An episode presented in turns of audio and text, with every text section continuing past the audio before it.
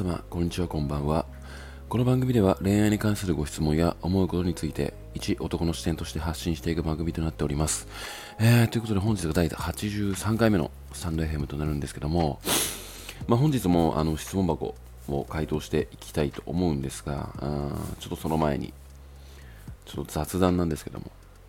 今個人的な話でうーんなんか最近割と寝つきが悪いというか、うんまあ、ちょっと猫に起こされてしまうっていうこともあるんですけども、うん、結構やっぱりその目の疲れま、眼性疲労がものすごいなって最近結構思い始めてきて、うーん、なんかその寝ようとしても、なかなか目の奥の痛みからなんかなかなか寝つけないことが多くなって、これはちょっとそろそろまずいんじゃないかと思って、うん、ちょっとスマホ立ちというか、まあ、デジタルデトックスを本格的にしていこうかなって思っておりまして、まあなんかそのスマホ脳だったり、うん、なんかそのスマホ依存に対する、まあ、本をまあいくつかちょっと読み漁っていたんですね、まあ、そのために。で、まあなんかその、ブルーライトが悪いっていう風に言われる、言われていると思うんですけど、巷では。で、まあなんかその寝る前に、ブルーライトを、まあ、与えてしまうと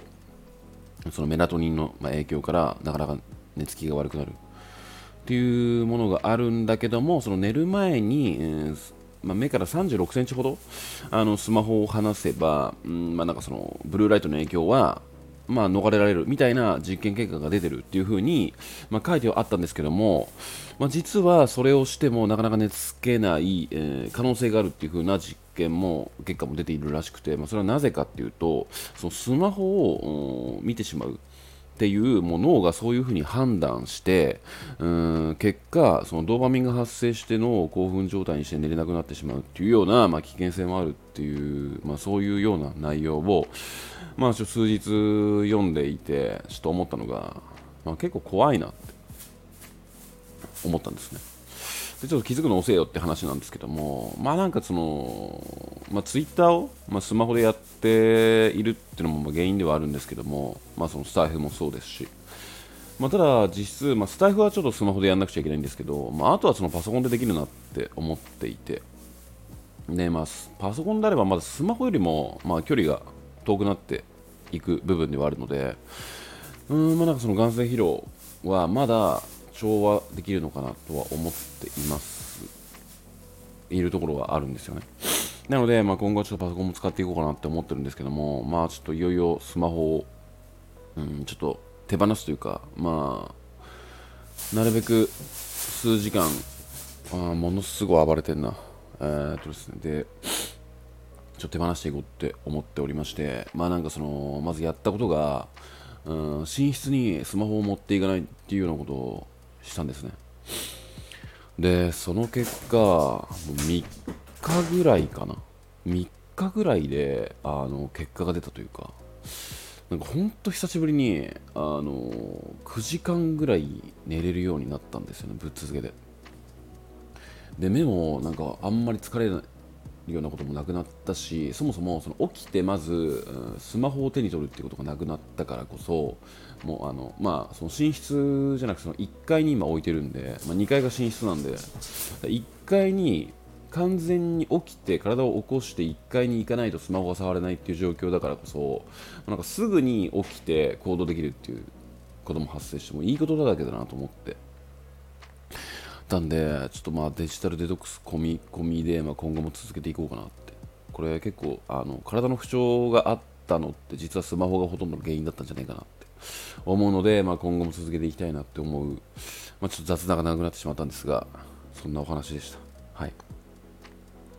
えー、でですね、ちょっと今回、えー、質問を、えー、いただきましたが、ちょっと長めですね、これは。えー、早速読み上げていきたいと思います。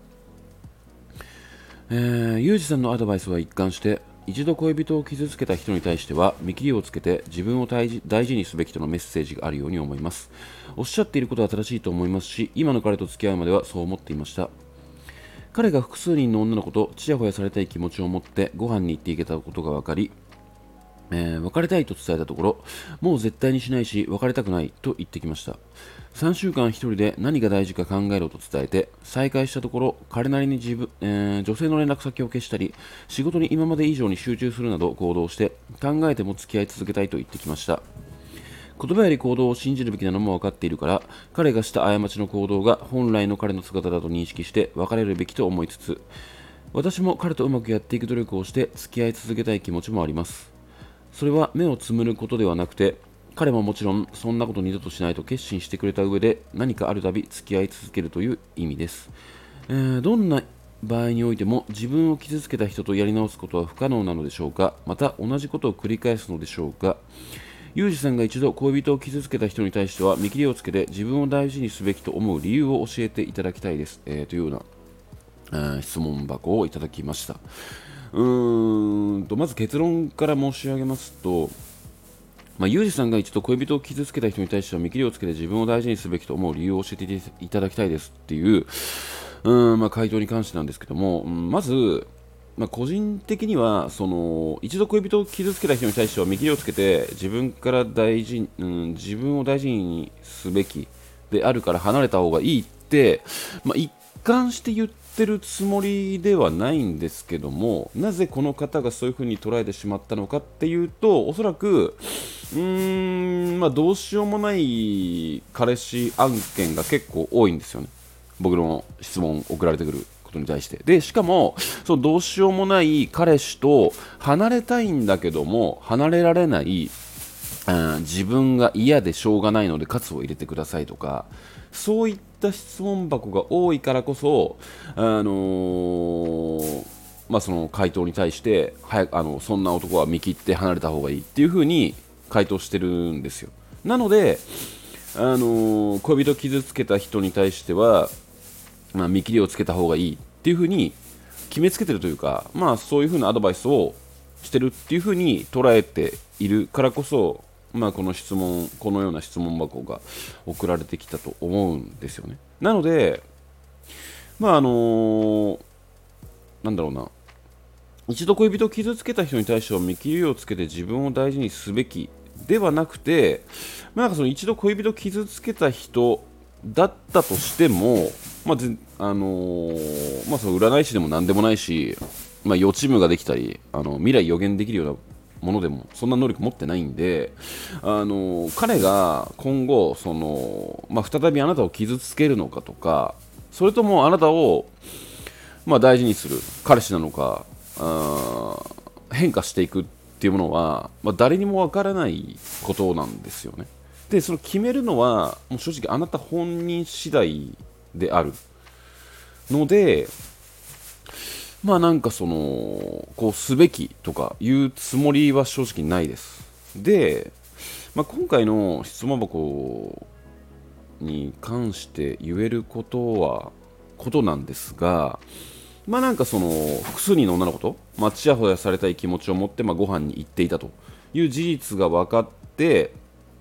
まあ、この方がまあそんな男と付き合ってらんねえからもう別れたいっていうふうに言ったところ、まあ、彼が、まあ、絶対にしないし別れたくないと言ってきましたと。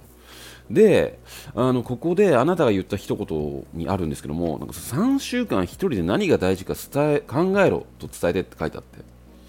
でこれ彼氏になかなかこの一言言えるって、まあ、なかなか強いなって思って。いや個人的にはなんかこのようなセリフをうーん、まあ、なんかダメな彼氏に言えるっていう彼女ってすっげえ素敵だなって思うんですよね。で結構この3週間1人で何が大事か考えろって言える彼氏に言えるってことは、